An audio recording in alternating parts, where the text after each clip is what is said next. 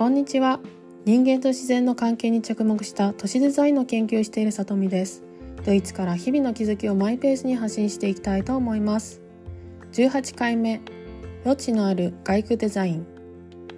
5月1日月曜日はメーデー。タークテアアーバイト。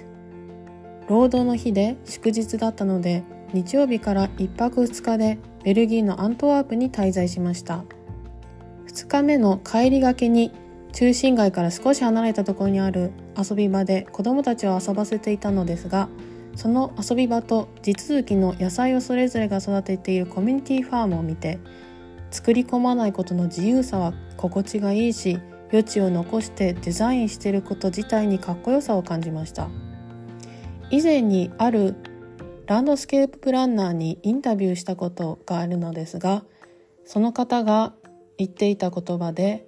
空地空間空地計画には空地が必要だ。Freiram is wichtig für Freiramplanung というダジャレのような回答が返ってきたことがありました。すごく重要な点だと思います。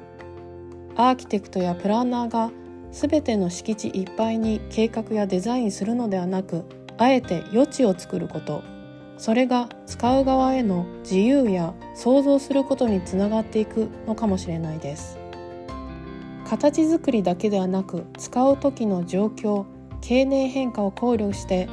どのようにどのくらい余地を残して作るかということまでデザインすることは変化に柔軟な成熟していく持続可能な外区デザインにつながると思っています。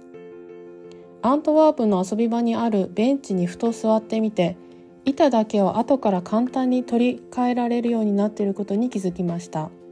板はテーブルや椅子に全部同じ寸法のものが使われているので同じ板を作ればテーブルでも椅子でもどこにでも差し替えることが可能です。持続可能性を考えるときにどうしても環境にとってなど大きなテーマとして捉えがちですが小さなことの積み重ねという視点と負担にならずに楽であることが長い目で見た時に持続していける秘訣なのではないかと思いました今回は短めですが今日も聞いていただきありがとうございました。何か感想などありましたらご連絡いただけますと励みになります。今後一方方向ではなくご意見をいただきやすいように何か良い方法がないかと考え中です。それではまた。